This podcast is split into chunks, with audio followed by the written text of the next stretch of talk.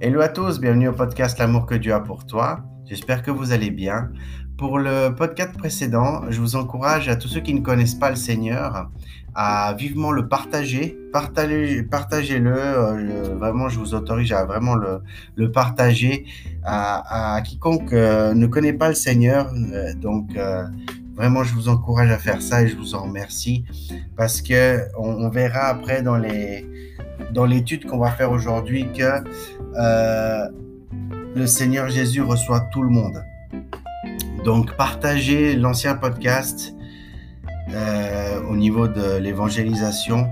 Euh, ça pourrait être vraiment quelque chose de, de super bien. Donc aujourd'hui, on va voir Apocalypse au chapitre 5, au verset 5 et 6. Nous allons pas faire d'étude Thomson aujourd'hui. Donc euh, on va voir ces deux versets parce que ces deux versets représentent beaucoup de, choses. Euh, bien sûr, le livre de l'Apocalypse, pour certaines personnes, surtout des nouveaux croyants, peut se révéler assez complexe. Mais avec l'aide de Dieu, on va, on va pouvoir euh, comprendre mieux les choses. Alors j'aimerais d'abord prier et puis pour qu'on puisse euh, commencer ce thème. Seigneur Jésus, je te remercie Seigneur pour ce podcast, pour tous ceux qui m'écoutent.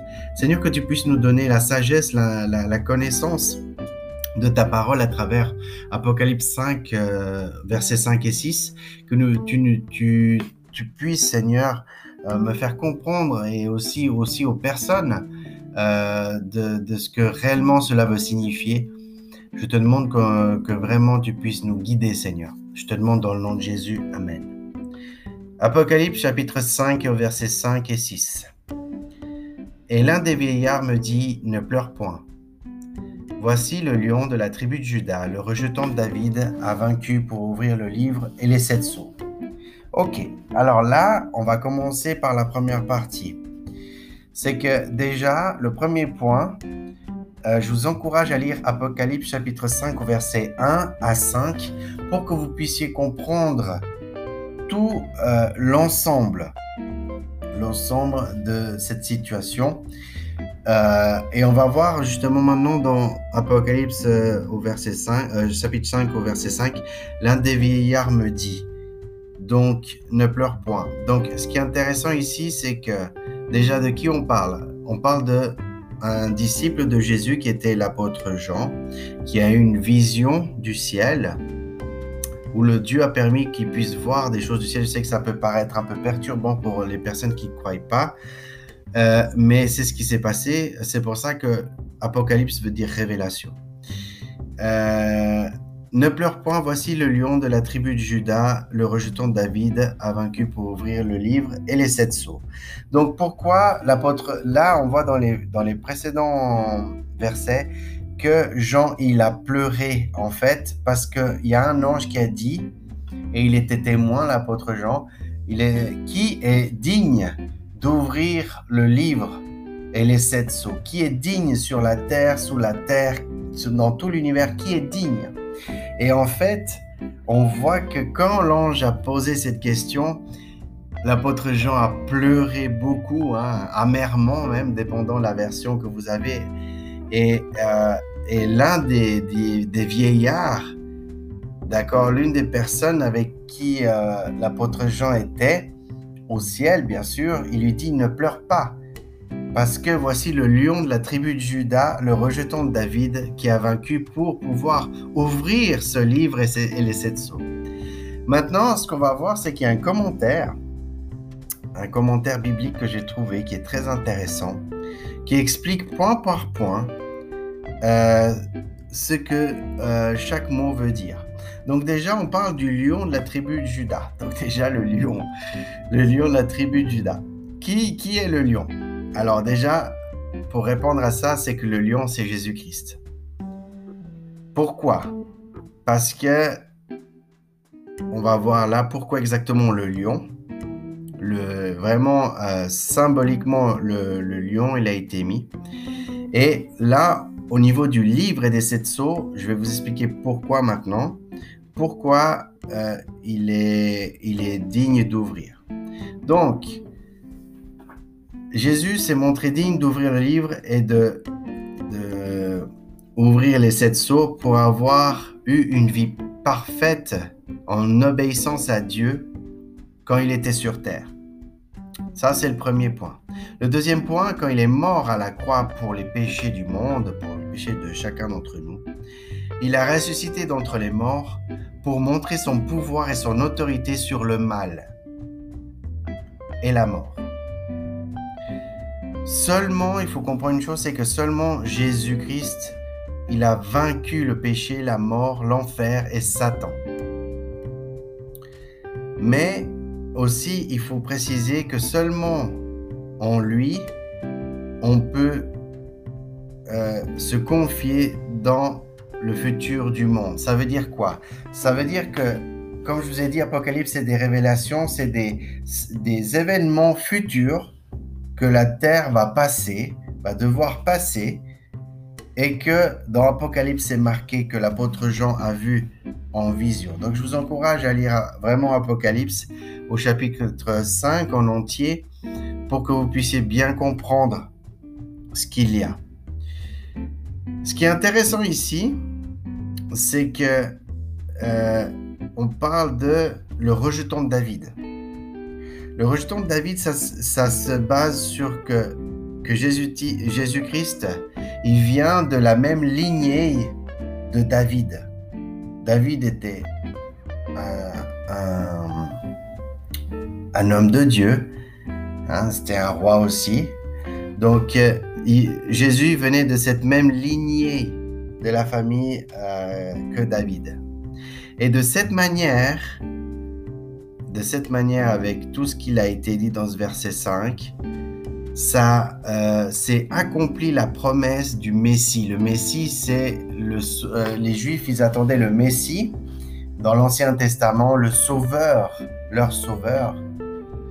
Et puis, euh, donc là, ça s'est accompli dans l'Ancien Testament que la promesse du Messie devait venir sur terre. Et le Messie est Jésus-Christ. Donc, ce que les gens disaient dans l'Ancien Testament, que le, Messie devait venir sur terre, ça a été accompli. Accompli parce que c'est euh, Jésus devait, euh, le, Messie devait être de la lignée de David, de la même famille de David. Donc, ça s'est accompli parce que Jésus fait partie de cette lignée de David. Donc, vous voyez, donc c'est ça qui est extraordinaire, c'est que le Messie qu'ils attendaient les Juifs dans l'Ancien Testament est venu. Maintenant, nous allons voir au verset 6. Et je vis au milieu du trône et de quatre êtres vivants, et au milieu des vieillards ou des anciens, dans certaines versions, on peut voir un, agneau qui était là comme immolé. Il avait sept cornes et sept yeux, qui sont les sept esprits de Dieu envoyés par toute la terre. Alors, là, je sais qu'aussi ce verset-là, il est un peu des vieillards, un agneau qui était immolé, euh, il avait sept cornes et sept yeux. vous allez me dire, un agneau, il n'a pas sept yeux et, sept cornes, mais c'est symbolique, c'est au niveau symbolique. On va, on va voir maintenant. C'est très symbolique. Euh, donc, en fait, Jésus-Christ, on le décrit comme le lion. Vous vous rappelez le lion qu'on a vu dans le verset 5, le lion de la tribu de Judas Le lion veut symboliser le pouvoir et l'autorité. Donc c'est un symbole de pouvoir et d'autorité. Et euh, on a euh, l'agneau. L'agneau, ça symbolise la soumission à la volonté de Dieu. Donc, Jésus était le lion et il était l'agneau aussi. Parce que le lion, comme pouvoir et autorité, est comme agneau, comme soumission à la volonté de Dieu. Parce qu'il ne faut pas oublier que Jésus, quand il est venu sur, sur terre, il, est, il s'est soumis et il a obéi du début jusqu'à la fin de sa vie. Il a obéi tout ce que Dieu le Père lui a ordonné. Donc, c'est pour ça qu'il est le lion et l'agneau. Un des, un des anciens, il invite l'apôtre Jean à qui regarde le lion. Mais quand, quand Jean Regarde, il voit un agneau. Christ, qui est l'agneau, il a été le sacrifice parfait pour les péchés de toute l'humanité. Vous voyez, l'agneau représente le sacrifice parfait en une fois seulement pour tous les péchés de l'humanité. Donc l'agneau représente ce sacrifice-là. Mais pour autant, seulement lui, il peut nous sauver des événements terribles révélés dans ce livre. Parce qu'il faut comprendre que dans ce livre de l'Apocalypse, il explique, aussi la justice de Dieu, euh, la justice de Dieu envers, envers euh, les personnes. Dieu va faire sa justice dans l'Apocalypse. Euh, Christ, il est l'agneau qui a gagné le, le, le, on va dire le plus grand des, des, des, batailles, la plus grande des batailles. Il a, il a gagné, il a été vainqueur de toutes les forces du mal à travers la croix, à travers le sacrifice de la croix. Il a brisé toutes les forces du mal. Le Christ, qui est le lion, il va diriger la, la bataille qu'on appelle ça l'Armageddon, que vous pouvez trouver aussi sur Apocalypse. On appelle ça l'Armageddon, c'est une grande bataille entre le bien et le mal, où finalement Satan, il sera vaincu. On peut voir ça dans euh, Apocalypse 19 au chapitre, euh, au euh, chapitre 19 au verset 19 à 21, où il dit Je vis la bête et les rois de la terre et leurs armées rassemblés pour faire quoi? La guerre à celui qui était assis sur le cheval et son armée. Celui qui était assis sur le cheval, on peut le voir dans Apocalypse aussi, que celui qui est assis sur le cheval blanc est, Jésus-Christ. Et Jésus-Christ. Et, et c'est comme, imaginez-vous, une, une guerre entre le mal et le bien. Et euh, dans Apocalypse 19-20, il, il dit, et la bête fut prise et avec elle le faux prophète. Parce que, en fait, la bête, la bête, je vous en ai jamais parlé dans le podcast, d'accord? Mais il faut que vous compreniez que quand vous voyez la bête, c'est l'antichrist. Donc, et, la bête fut prise, donc l'antichrist fut prise, et avec elle le faux prophète. Parce que l'antichrist et le faux prophète, ils vont travailler ensemble pour un, un règne mondial. Mais je ne veux pas en détailler plus parce que c'est, ça pourrait être tout un sujet, une thématique à part. Vraiment tellement que c'est, euh, c'est euh, concentré au niveau, euh, au niveau des informations.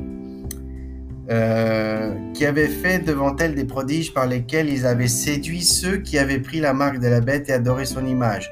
Donc après, il y a une sorte de, de adoration au système que l'antichrist, euh, donc la bête, et le faux prophète, ils vont faire. Et il y, a y a beaucoup de gens qui vont adopter, qui vont être séduits euh, et qui vont adopter ce système et qui vont adorer le système que l'antichrist et le faux prophète vont faire. Je sais que je me dévie un peu, mais c'est important de comprendre.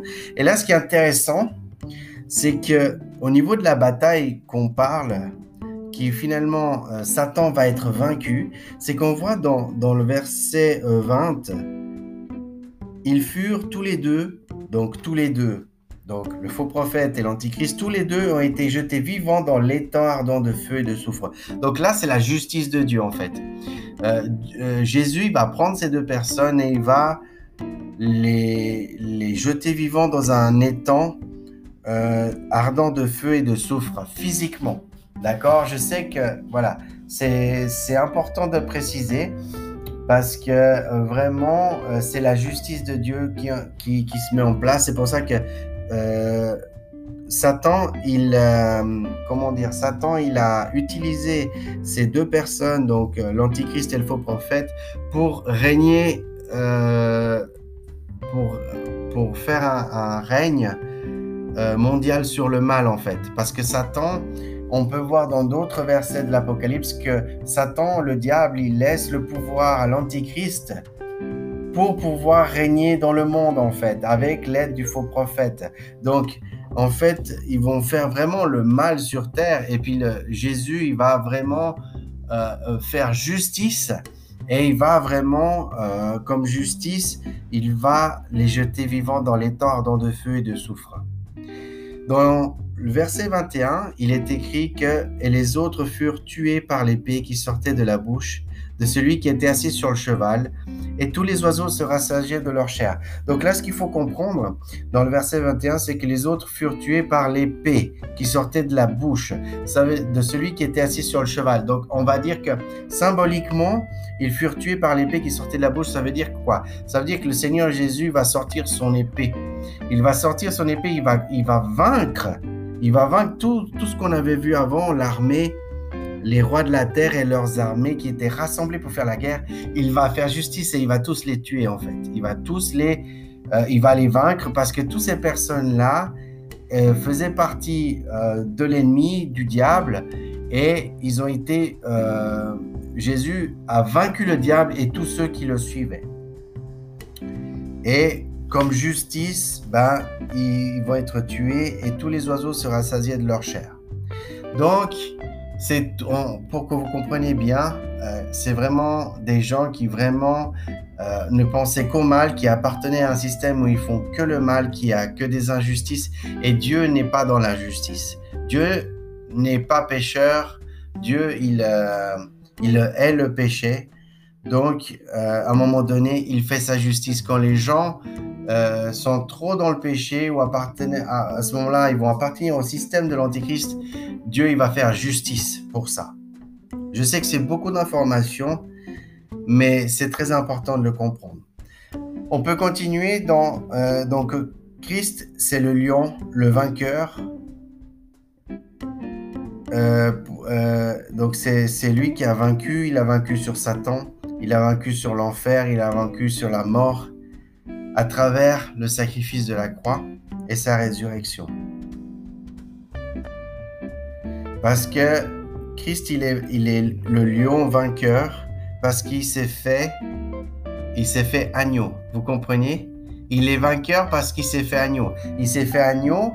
Il, il a donné sa vie à la croix comme un agneau qui va à l'abattoir, qui se fait tuer pour tous les péchés de l'humanité. Et maintenant, il est lion.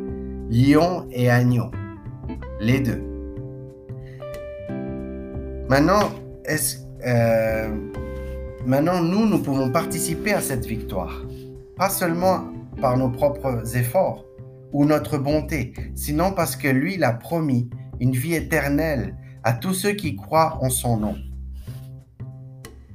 On peut voir aussi que euh, Jean, Jean-Baptiste, euh, Jean, pardon, Jean, il a vu l'agneau qui était immolé hein, immolé ou égorgé, comme on dit euh, dans certaines versions.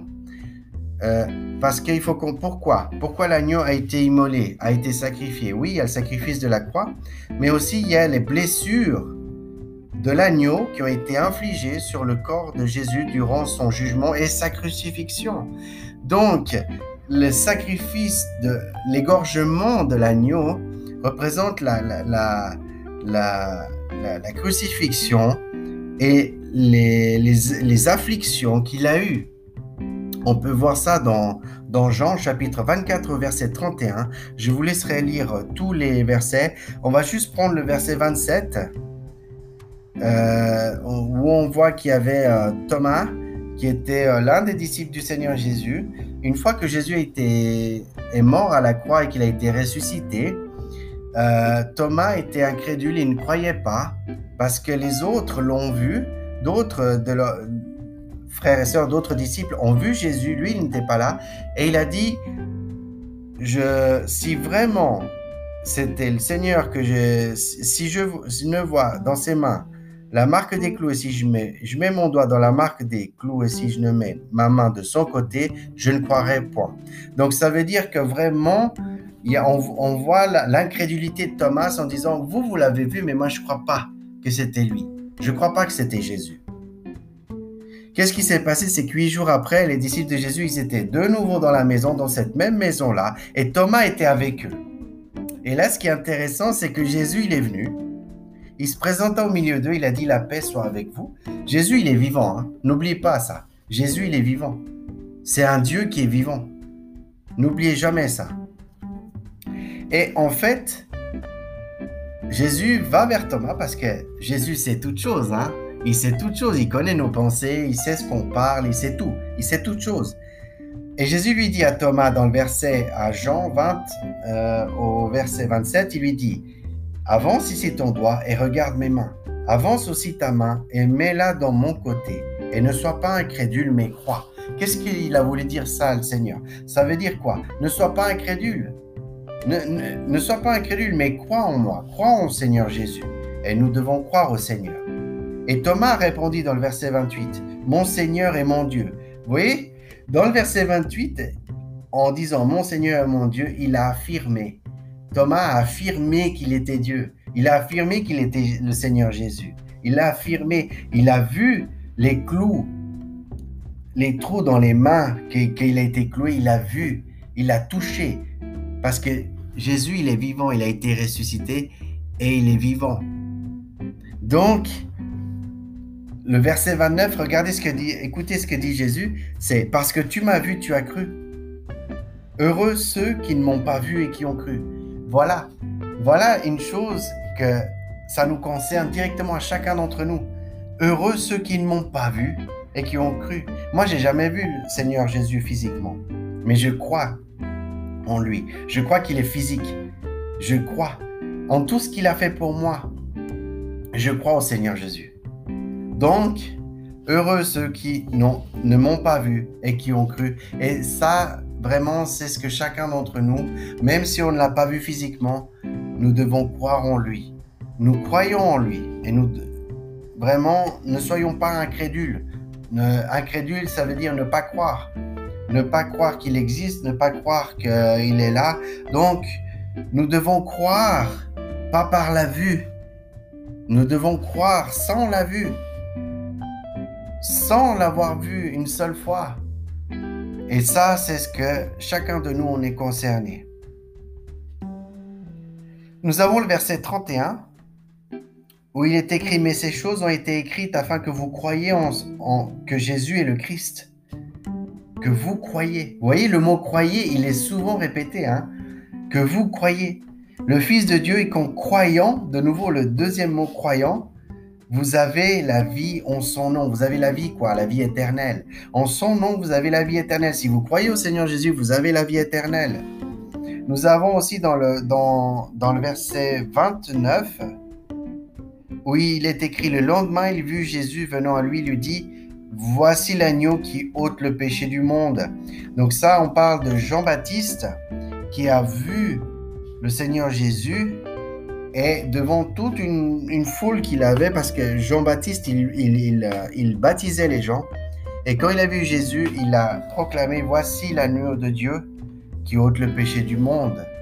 Donc, l'agneau qui ôte le péché du monde, qui a, qui a Jésus-Christ, l'agneau de Dieu, c'est Jésus-Christ, qui a ôté le péché du monde à travers le sacrifice de la croix.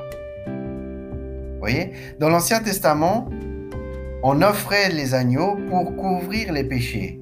Pour pouvoir être pardonné avec Dieu, on devait égorger des agneaux pour pouvoir être pardonné vis-à-vis -vis de Dieu. L'agneau de Dieu, il est mort comme sacrifice suprême pour tous les péchés.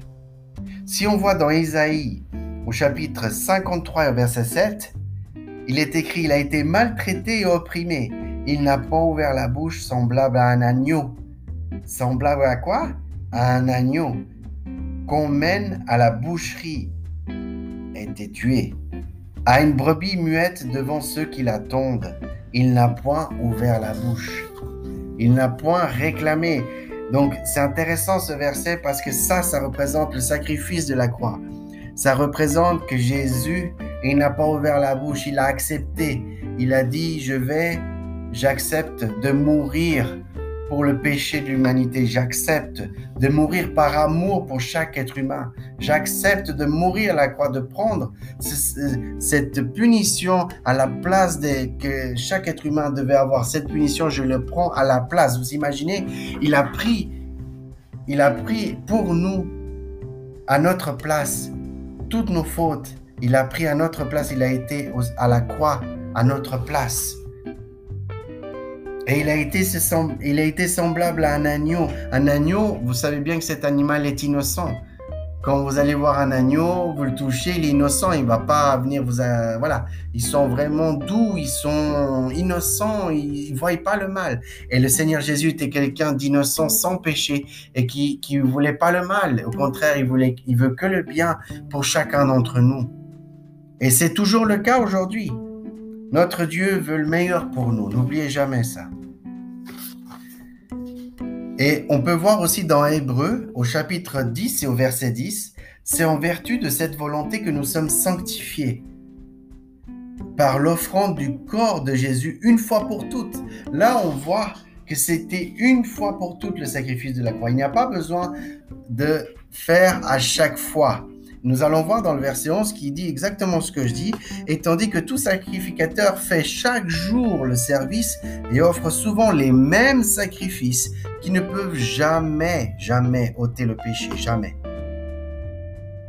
Dans le verset 12, lui, quand il dit lui, c'est Jésus-Christ, après avoir offert un seul sacrifice pour les péchés, s'est assis pour toujours à la droite de Dieu.